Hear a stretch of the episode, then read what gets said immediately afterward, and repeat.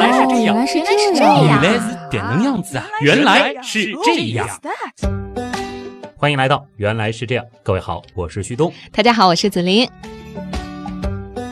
看今天这期的题目就知道了，又是一期医学向的《原来是这样》来了。先问子琳个问题啊，好你查过血常规吗？那当然了，每年体检都要查这个血常规的呀。嗯还有就是，如果你有的时候感冒啊什么的，如果你去医院，也肯定是第一个就是查血常规，对吧俗？称的验血，对吧？那你有过贫血的经历吗？嗯，我没有被确诊过，就没有去医院，医生判断你是贫血。哦但我自己觉得有一段时间我好像是有一点贫血的症状的，比如说很容易疲劳啊，有一点头晕乏力啊。嗯这应该是在就是我生过孩子之后。所以我那段时间觉得自己可能是因为比较劳累啊，再加上生孩子可能会有一点点引起贫血，有这种可能，是吧？是的。嗯，说起来呢，其实贫血应该也算得上是血液系统当中最常见的一种疾病嗯啊。但是我们要说啊，就是这样一种小小的贫血，在这个其中呢，既有缺铁性贫血这样的小毛病，嗯，也有再生障碍性贫血这样的绝症。哦，今天呢，我们就想带着大家一起去探索一下贫血它到底是怎么回事儿。那更大一点呢，则是想和大家来初步聊一聊我们的血液系统。根据医学原样的传统，我已经搬好小板凳，准备听故事啦。这一次呢，可能要先扫紫菱的兴了啊，因为医学原样的故事其实都挺好听的，但是血液的故事和我们之前聊过的手术的黑历史相比啊，它倒不是特别的有那种故事性啊。嗯，总的来说呢，大约在公元前三到四世纪的时候呢，就已经有人提到了血液的概念了。当然呢，对于血液组成和功能的认识啊，长期以来呢都是唯心和不完全的。嗯，估计系统的和科学的研究血液，应该是在显微镜出现之后吧？是的啊。那么，在一六七三年的时候呢，人们是第一次用显微镜观察到了血液当中的红细胞。到了一七四九年啊，是发现了白细胞。再到一八四二年，又发现了血小板。哎，我我发现这个红细胞、白细胞和血小板，它们的发现貌似要相隔了一百年哦。对，是因为最早的显微镜比较粗糙，它看不清吗？这是一种很细心的观察和思考。当然，不仅仅是显微镜的锅，其实还有各种观测方法的进步啊。我们说，虽然血细胞的发现到现在呢，已经是有一百五十到三百多年的历史了，但是呢，这些细胞的形态学啊，其实至今依然还是血液学家们研究的一个重要的部分。而随着观察血细胞技术的不断改进，哎，比如说前面提到的光学显微镜，它的精密度在不断的提高，同时呢，我们也有了更强的染色技术，这就使得细胞形态更容易清晰的被我们辨别出来。这样呢，我们就可以区分出各类白细胞，而且呢，可以观察到各种各样血细胞的异常形态了。还有就是特殊显微镜的发明呢，又使得细胞形态学整个的概念更加的充实了。嗯，所以我觉得我们还是可以持续的期待，以后会有更多的医学发现可以造福我们人类的。哎，某种程度上呢，技术也一直是在推动着医学的发展。。是，再说点基础的，前面呢是提到了红细胞、白细胞、血小板，嗯这三者呢也被称之为血液当中的有形部分，自然呢也是血液学家们研究的一个重点对象了。嗯，哎，那我来说一下我知道的部分哈。血液当中的有形成分是血细胞，血细胞里面有红细胞、白细胞、血小板三种，对吧？红细胞主要的作用是运输氧气到我们全身，没错，白细胞是我们身体的卫士，哎主要是对抗外来的细菌。你看，我们只要去检查身体里有炎症的话白细胞高，了白细胞就升高了。嗯、血小板主要起到的是一个凝血的作用，就是凝固血液，哎，紫菱对于这一期的知识储备还是非常丰富的啊。另外呢，血液当中的体液部分啊，我们也叫做血液的无形成分。这个是指血浆吗？没错啊，血浆呢，则是许多年来生物化学家和免疫学家所研究的一个主要的对象啊。当然，接下来呢，我就要说一点或许紫菱不知道的部分了。嗯我们先从红细胞开始啊。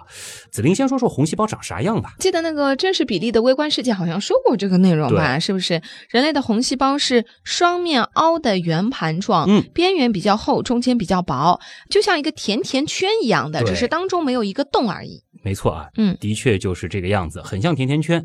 这种形状呢，它是可以最大限度的从周围去摄取氧气，同时呢，它还具有柔韧性，这就使得啊它可以通过毛细血管，并且呢释放氧分子。它的直径呢很小，通常呢只有六微米到八微米，而这种特别的形状，再加上它的比较小的体积，就带来了它的表面积对体积的比值非常的大。嗯这就使得氧气以及二氧化碳呢能够快速的渗透细胞内外。红细胞的细胞膜含有特别的多糖类以及蛋白质，但是呢，这种结构又是因人而异的。这些结构呢，就构成了血型。哦，想起来了，就是这些表面的蛋白和多糖构成了 A、B、O 还有 RH 血型，对吧？具体可以回听很久以前的血型系列。没错啊。那么前面我们是说到红细胞和氧气，嗯，不得不说的一个重要的东西呢，就是血红蛋白了。血红蛋白我们也叫 HB，它呢是由猪蛋白和亚铁血红素结合而成的。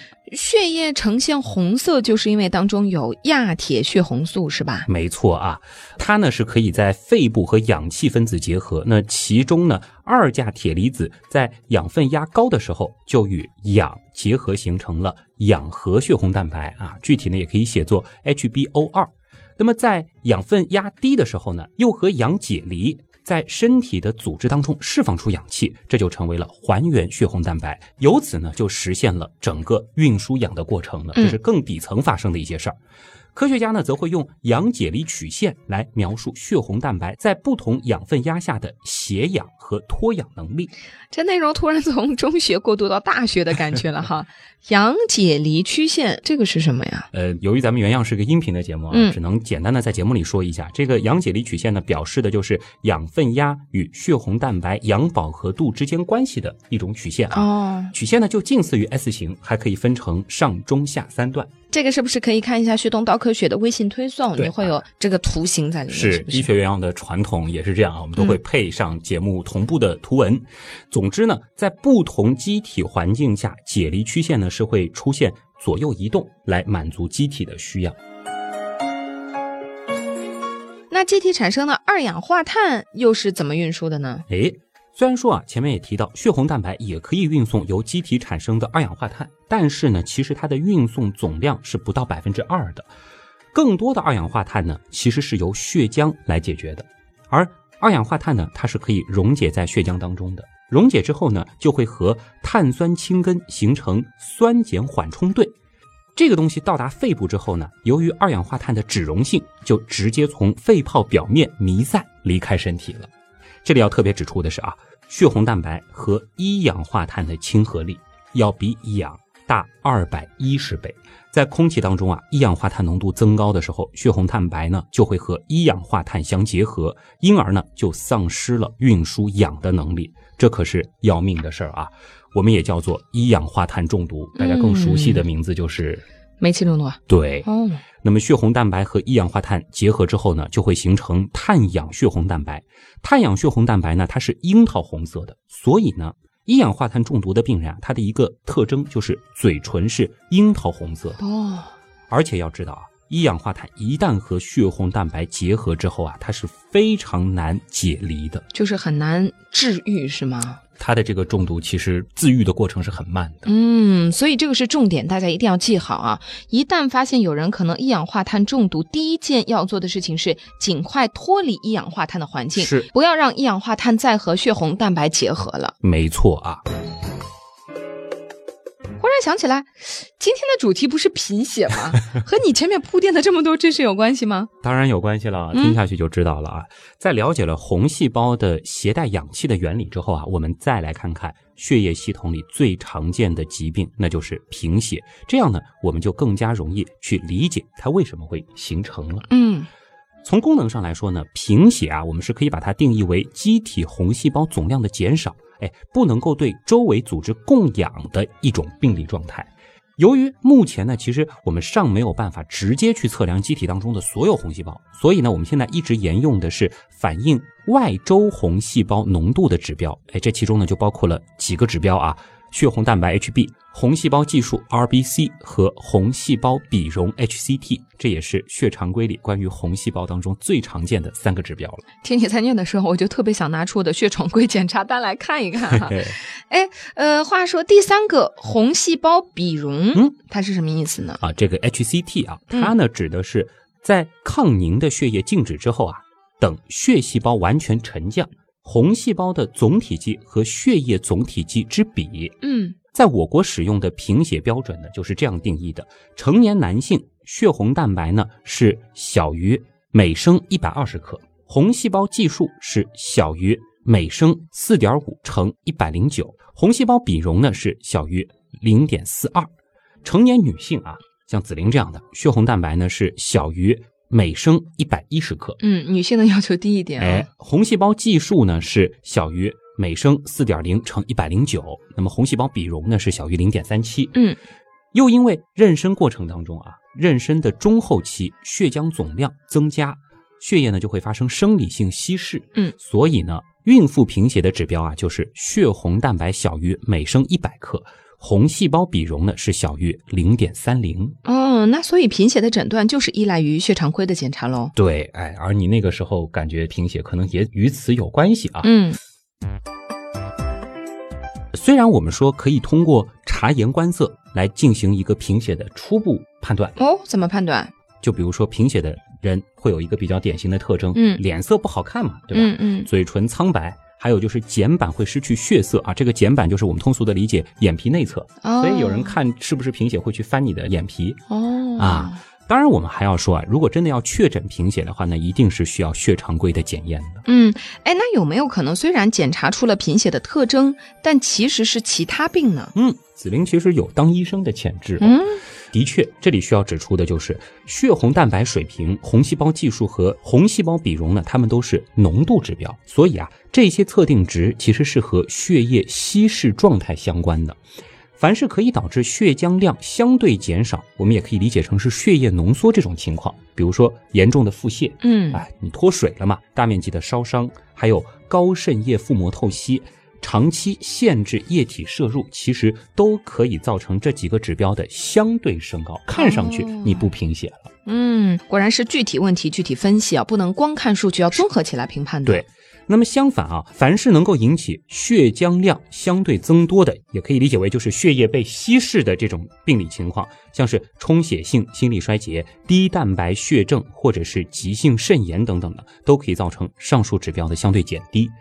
此外啊，比如说急性失血啊，或者是我们理解为大出血，嗯机体在这个时候来不及代偿的时候呢，红细胞总量虽然是明显减少了，但是因为构成血液的血浆和红细胞它是平行下降的，这流血的时候是一起在流嘛，嗯所以呢，如果你单靠血常规检查，上述指标呢，它仍然是可以显示在正常范围里的。哦，所以呢，在诊断贫血的时候啊，我们一定要对各种影响因素加之以全面的考虑。嗯，这个其实是很有意思的，就是分子变了，这个比值会变；嗯分母变了，这个比值也会变。对，所以不仅要看化验单的数值，还是要结合病人本身的情况的。没错啊，就像咱们以前做过的那期《我们逃不开的偏见》说的一样啊，数据呢永远要结合样本才有意义。其实呢，贫血它并非是独立的疾病实体，而是继发于多种疾病的一种我们叫临床综合征。嗯而现在呢，我们认为啊，贫血的发病机制呢是可以概括为红细胞生成不足或减少、红细胞破坏过多以及失血这三大类。哦。但是我怎么觉得你说了跟没说一样？我们具体展开说一说吧。嗯贫血的刀友需要听一听的。那我们就展开的来说一说啊。呃，说到红细胞的生成，这里呢，我们要说一说一个逼格听上去很高的词儿啊，哦，造血干细胞。啊，我以为什么词儿呢？我都听说过呀。听我说完啊，啊，要知道接下来我要说的是啊，红细胞的生成呢，它是经历了一个比较长的细胞增殖、分化、成熟和释放的动力过程。这个过程呢，则是由造血干细胞在造血微环境中，经过多种调节因子的作用，逐渐完成的。请说通俗的普通话。慢慢来。嗯，我们说造血干细胞，它其实呢是一种组织特异型干细胞啊，它比较特别。怎么说呢？它呢是由我们在胚胎期的时候，卵黄囊当中的中胚层细胞衍生而来的。之后呢，就移行到了胚胎内的造血器官，比如说肝、脾以及骨髓。再通过一种特殊的分裂方式啊，我们叫做不对称性有丝分裂，可能有些朋友听过有丝分裂，它是不对称性有丝分裂，也就是说呢，它可以一方面维持自我数目的不变，另外一方面呢，在不断的去产生各系组细胞，来维持我们机体的一个正常的造血功能。组细胞，祖宗的祖啊，可以理解为是各种其他细胞的小祖宗啊。我很想一边翻着白眼一边跟你说，旭东大夫，您的解释好像还是有点难懂哦。这就是医学嘛，对吧？所以说它很严肃，对不对啊？我们接下来说一个格调更高的词儿啊啊啊，说说看。EPO 哦，这是什么？这还真没听说过，听着很像一个偶像组合的名字。不是，这个叫做促红细胞生成素。嗯，其实关注体育的朋友可能会知道，这个东西 EPO 它是运动员禁用的。那它和造血干细胞有什么关系呢？刚刚我们说到，造血干细胞呢，它是通过不对称性有丝分裂变成了组细胞。嗯，而 EPO 呢，它就是作用于组细胞的，它呢是可以促进组细胞向红细胞生成。而这一个过程呢，我们说都是在一个叫做造血微环境当中发生的。哎，其实我刚刚就想吐槽了哈，造血微环境、嗯这个词儿逼格更高了，什么意思？造血微环境呢，它其实是一个更复杂的词，叫嗯造血诱导微环境的简称。越来越复杂。这个概念呢，是由 Tenting 在二十世纪的七十年代提出的啊。它呢是指啊，局限在造血器官或者是组织内具有特异性的结构和生理功能的环境，由造血器官当中的基质细胞、基质细胞分泌的细胞外基质和各种造血调节因子组成。那么在这样的环境里啊，造血细胞呢就能够进行自我更新、增殖、分化、归巢等等。哦，那我可以这样理解，比如说造血干细胞就像是种子，嗯，它会渐渐的分化、增殖，形成各种各样的细胞。对，EPO 呢可以定向的诱导这个种子变成红细胞，是，而造血微环境就是让种子生长的土壤。嗯，这个种子比较特殊啊，嗯你给它加一些特定的东西，它就会向一个特定的方向去发展，有点像以前看的那个什么《宠物小精灵》里边有一种特殊的进化方式。我知道你没有童年。好，呃，我们回到正题啊，大家反正可以这样子去理解。当然，我们要说这个过程呢太复杂了，以至于现在科学家们还没有完全研究清楚它的具体机制。当然呢，这个过程当中的任何一环出问题啊，它都会导致红细胞生成不足或者是减少。哎，比如说骨髓衰竭、无效造血、骨髓抑制导致的再生障碍性贫血，还有呢就是 EPO 不足所导致的肾性贫血啊。可以再补充一下，就刚才提到的 EPO 是在肾脏当中合成的。哦，还有呢，就是造血微环境异常、造血物质缺乏等等，维生素 B 十二或者是叶酸的缺乏呢，就会导致细胞 DNA 合成障碍，这就会引起巨幼红细胞性贫血。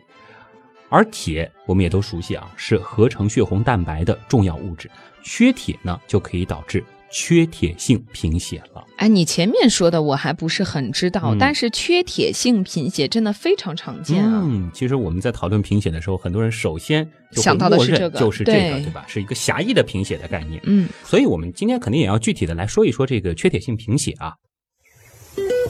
脑洞太大，休息一下。如果听节目不过瘾，你也可以去我们的微信订阅号逛一逛哦。与节目有关的更多知识干货，每周节目的 BGM 歌单，还有趣味猜题闯关都在那里了。微信订阅号搜索“旭东刀科学”，旭是旭日的旭，东是山东竖着写，刀是唠叨的刀哦。其实吧，你打“旭东刀科学”的拼音也是可以直接搜到的。嗯，我怎么就没想到呢？具体的来说一说缺铁性贫血啊。在正常情况下，铁的消耗和补充呢是处在一种动态平衡状态的，机体的铁含量保持稳定。铁的补充主要来源呢就是饮食嘛。正常情况下呢，我们每天饮食里是含有铁十到十五毫克，而这其中呢大约百分之五到百分之十是可以被吸收的。人类饮食中的铁啊，主要是分为血红素结合铁和非血红蛋白铁。血红素结合铁呢，它就主要来源于含有血红蛋白和肌红蛋白的动物食品，而非血红蛋白铁或无机铁呢，大多是来源于植物性的食品。植物性食品我知道，菠菜嘛。这个梗，我相信很多人都已经知道了啊，嗯但是呢，我们还是可以再拿出来辟辟谣的。啊菠菜的铁其实没有含的那么夸张，难道你刚知道吗？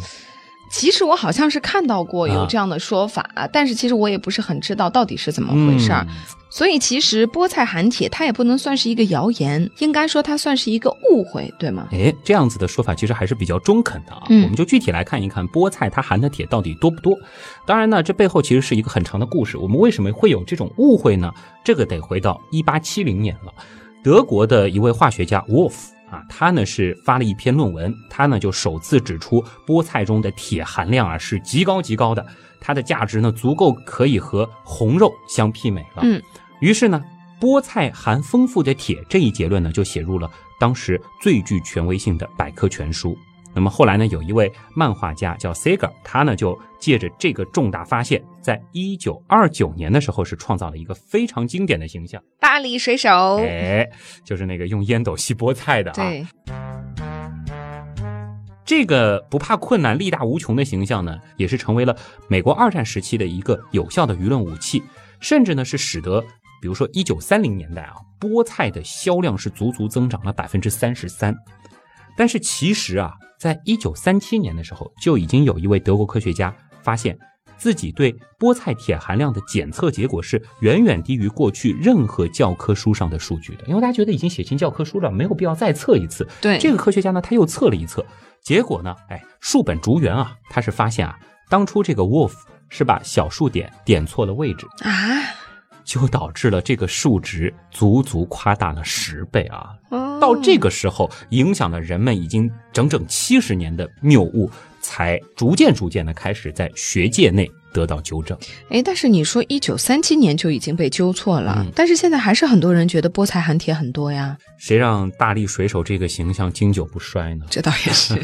我们说一百四十多年前的那个错误的小数点，其实依旧影响着现在的人们，包括紫菱，可能之前对菠菜也会觉得它铁会比较多一些，嗯？对啊，当然，我就是第一个让自己觉得菠菜含铁比较多的，真的就是大力水手，嗯，是吧？是啊，嗯一代一代的小朋友啊，对菠菜的头号印象就是含丰富的铁。不知道以后这个动画片是不是应该有一个标注，在片头的时候，这个本动画片当中的菠菜铁含量是经过艺术夸张的啊，就是跟那个很多电视剧前面要说 本故事纯属虚构一样，是吧是啊。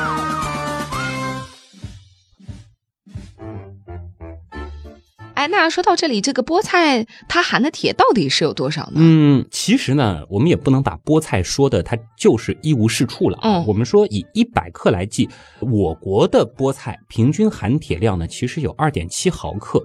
只要不和猪肝这种啊有些变态的已经达到了每百克二十二点六毫克的极品相比，这个数值啊，其实在蔬菜家族当中已经绝对算得上是佼佼者了。要知道，哪怕是猪肉、鸡蛋，它也不过是一点六毫克和和两毫克左右啊。嗯，所以正确的认识是，菠菜确实在蔬菜当中含铁比较高，但是实在没有办法和极品的动物食品来相比。对啊，还有一点不要忘了，那就是吸收这个至关重要的过程。哎，对，健身系列的饮食篇里其实也讲过这个概念，你吃进去多少不等于这些东西都能为你所用。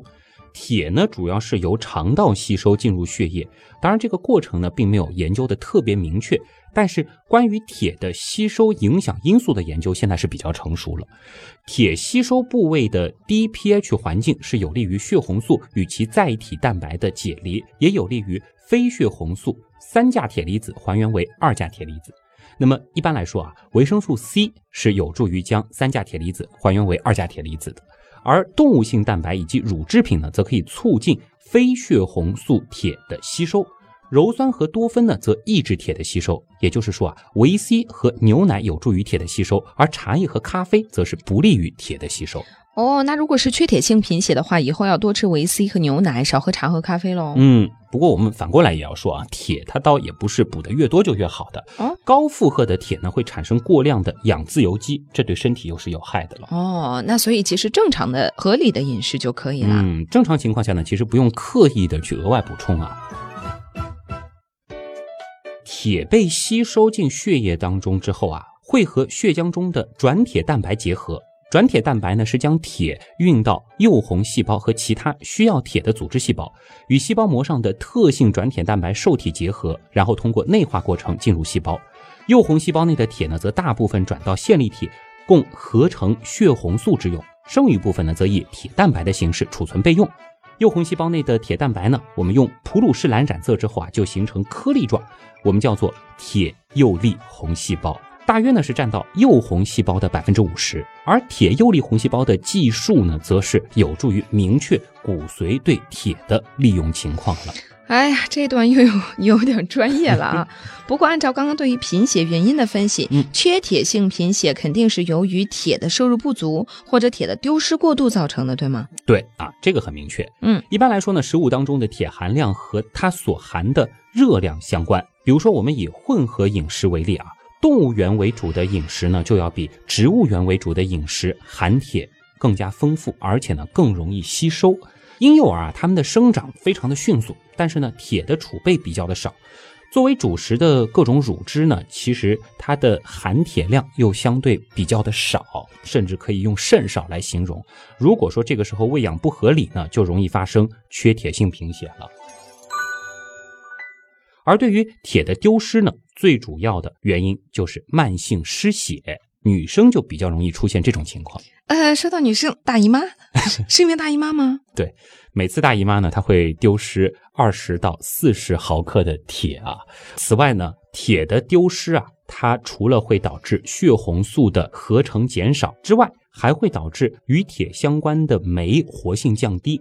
另外呢，其他微量元素，比如说铜，它是有助于铁的吸收的，所以呢，铜的缺乏也会加重缺铁的情况。哦，所以说膳食平衡真的很重要哈，各种微量元素都不能缺。嗯，我怎么感觉这期节目越来越像养生节目了？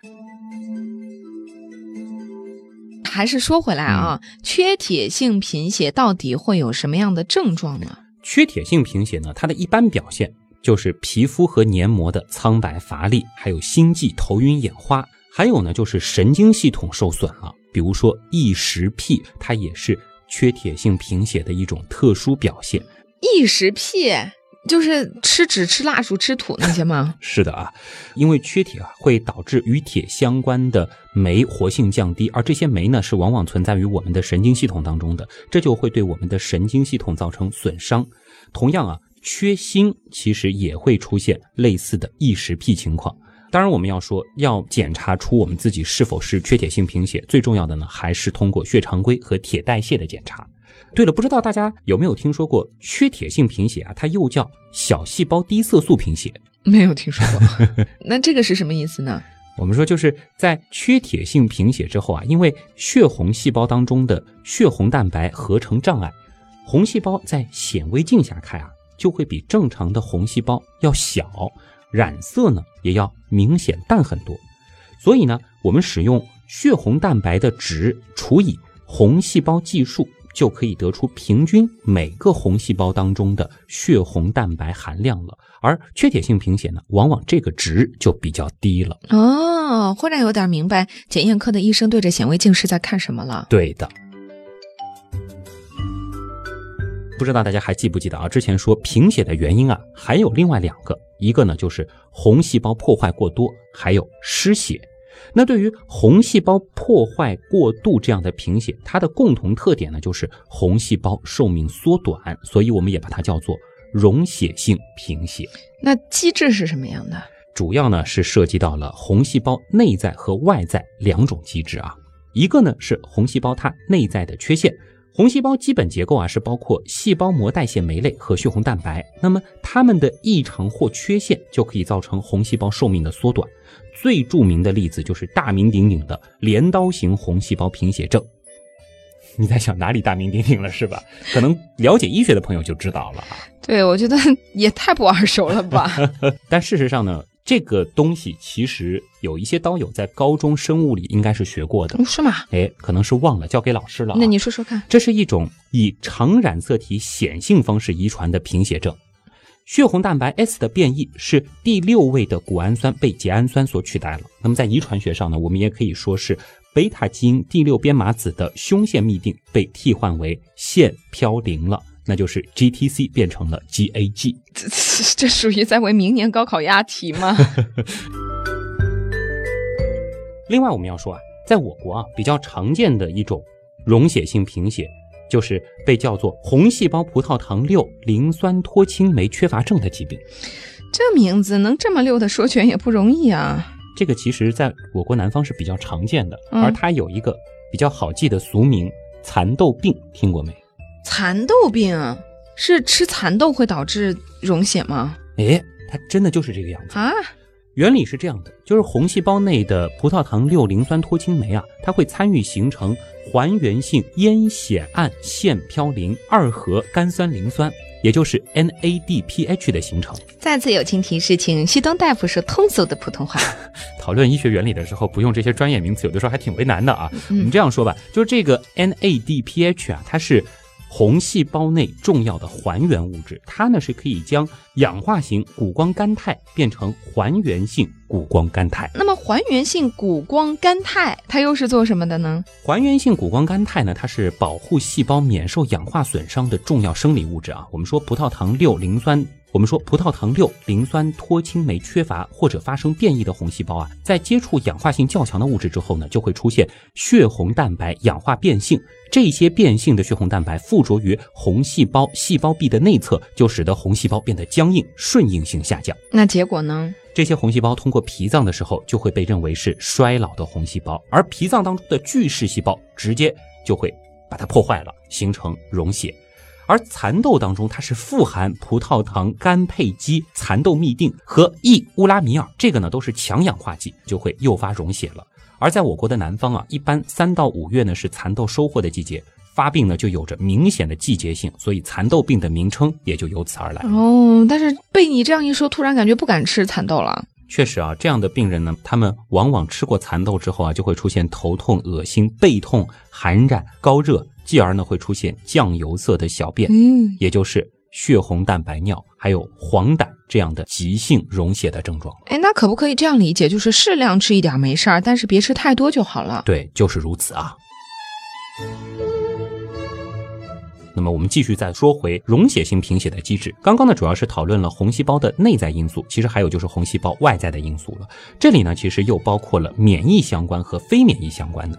前者呢，主要是体液抗体介导的红细胞破坏，或者呢，主要是物理、化学和生物因素导致的溶血。那么失血这个我们就更不用多说了啊。嗯，那是它可以造成血细胞的直接丢失吗？对。但是我们有个问题哈，就是红细胞中血红蛋白合成障碍导致的缺铁性贫血和这样由溶血导致的贫血是怎么鉴别区分开的呢？问这个问题属于开挂了啊，非常好的一个问题。那么办法肯定是有的，因为溶血发生之后，红细胞中的血红蛋白呢，它会进入血浆当中。嗯，急性溶血呢，就是由于大量的血红蛋白进入血浆中，而我们把抗凝过的血液离心之后啊，就会看到上层血浆它甚至会成为粉红色。哦，血红蛋白都跑进去了，就给染红了。对，原来是淡黄色的。对，那么慢性溶血呢，则会导致血红蛋白代谢产物胆红素的升高，这个呢也是可以通过血常规的检查看出来的。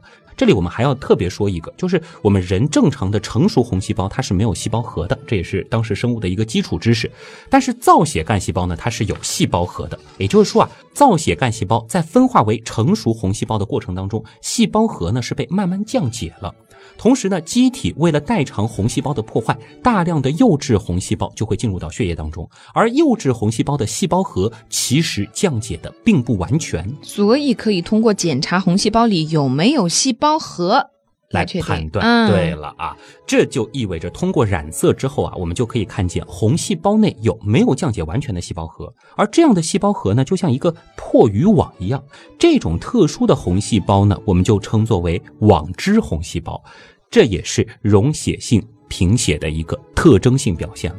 而缺铁性贫血呢，它只会表现为小细胞低色素的红细胞。哇，好神奇！而且光是这样的形态学上的命名就很有意思哦。哎，确实啊，我们说血液细胞乃至整个人体各种细胞的形态学，其实也一直是医学研究的前沿。哎，我们好像现在总感觉基因、细胞信号传导是生物医学的一个前沿领域，但事实上有着几百年历史的，感觉上是最基础的形态学，如今呢，其实又已经被科学家们重视起来了。就比如说红细胞，它本身有各种各样的异常形态。嗯，其实也有可能就代表着不同的疾病。对，球形红细胞呢，它就往往代表着遗传性球形红细胞增多症；椭圆形红细胞呢，往往代表着巨幼红细胞性贫血；哦，靶形红细胞和泪滴型红细胞则代表着珠蛋白生长障碍性贫血。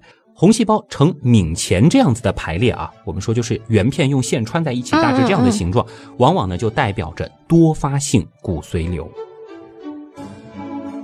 红细胞内的异常结构，它本身也有着非常重要的意义。比如说，在铅中毒病人的血液当中啊，红细胞内呢就会出现核糖体聚集而形成的细小的嗜碱性点状物质，在染色之后呢，嗜碱性的物质就会被染成蓝色，那么就会像红细胞脸上长了麻子一样。嗯，那么这样的红细胞呢，就被叫做嗜碱性点彩红细胞，等等等等。感觉医生看着显微镜就像福尔摩斯在寻找证据一样啊，一个一个的找，找到后立刻眼前一亮。对，出现这种特殊异常的状态，他们就会去猜想有没有可能是这种疾病了，非常形象啊。原来是这样。就是这样。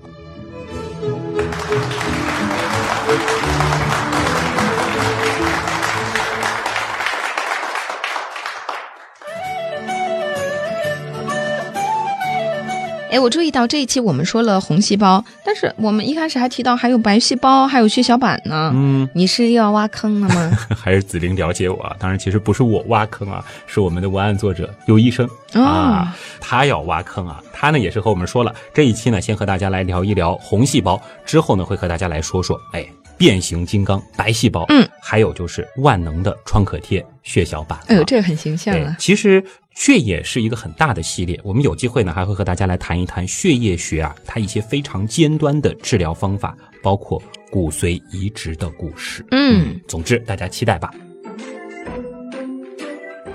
最后呢，还是照例做几个小广告啊。嗯，一个呢就是欢迎大家关注我们的微博，紫玲玲，孩子的紫，凌晨的玲。嗯，紫玲的美好生活和花花的幸福成长故事啊，都是可以在紫玲玲的微博上找到的。感觉我好肤浅啊，突然。那我的微博现在好像已经变成都没什么内容了是吧专门画漫画的一个地方了。我还有就是晒健身照啊啊什么的，差不多吧。其实也会分享一些科学知识，或者是我关注到的一些好玩的东西啊，就是也挺肤浅。其实相对吧。不肤浅的是哪里？你说说。嗯，微信公众号，对，旭东刀科学，那是我以及我们的原样图文组的小伙伴们啊，其实真的是花了很多的力气来打造的一个订阅号。嗯这个里边呢，就有跟节目相关的干货，还有我们的 BGM。这个是原样音乐组啊，每一次啊。真的就是用人力的方式，把我们的背景音乐精确到每分每秒，给大家来呈现的。其实有一些东西等于是我们节目的补充说明，因为毕竟用声音，可能有的东西不是表达的那么那么的清楚的话，其实你可以从微信公众号里面去看到一些图文。那像这一期，因为是尤医生写的嘛，他的惯例也是同时还会专门做一篇图文啊，这个真的就是来自于医学大神啊，太专业，国内顶级的三甲医院的医生来写的这个科普文章啊，也是欢迎大家去看一看。旭东刀科学在微信订阅号搜“旭日”的旭，上面一个山，下面一个东，唠叨的叨。百度贴吧也是旭东刀科学，还有就是我们的原样刀友会了。现在呢，我们的蓝巨星健美大赛啊，是正在如火如荼的举办当中。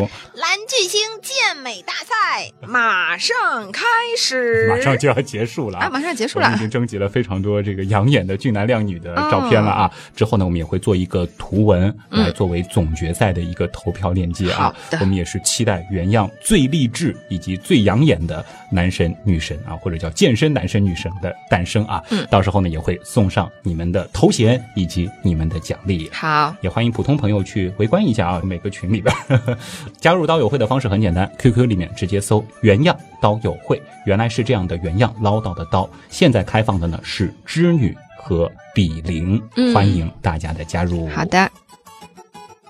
要拉票吗？再拉一下吧。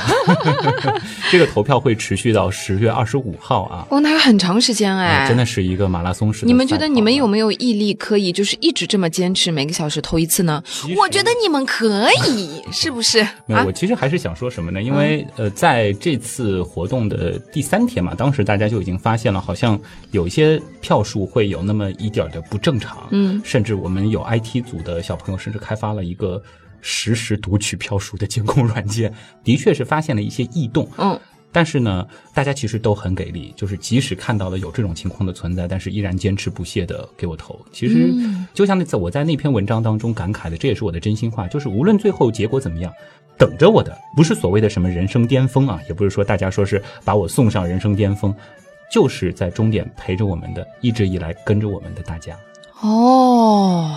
整个利益都升华了，有没有？的确是这样子，就是你觉得，都我都已经有这么多忠实为我可以做这么多事情的粉丝了，我就这一个奖无所谓了呀，奖金拿到就送给紫菱嘛，无所谓的呀，是不是？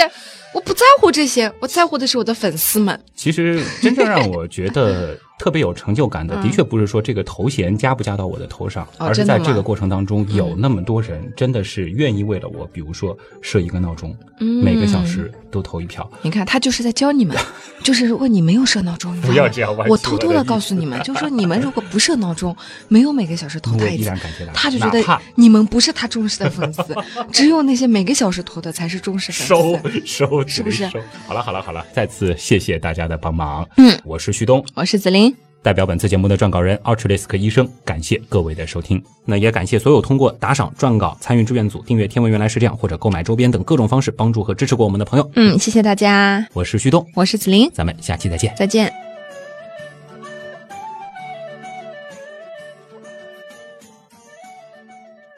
血细胞比容啊，它们呢都是浓度指标。红细胞比容啊。由于二氧化碳的脂溶性，就直接从肺泡表。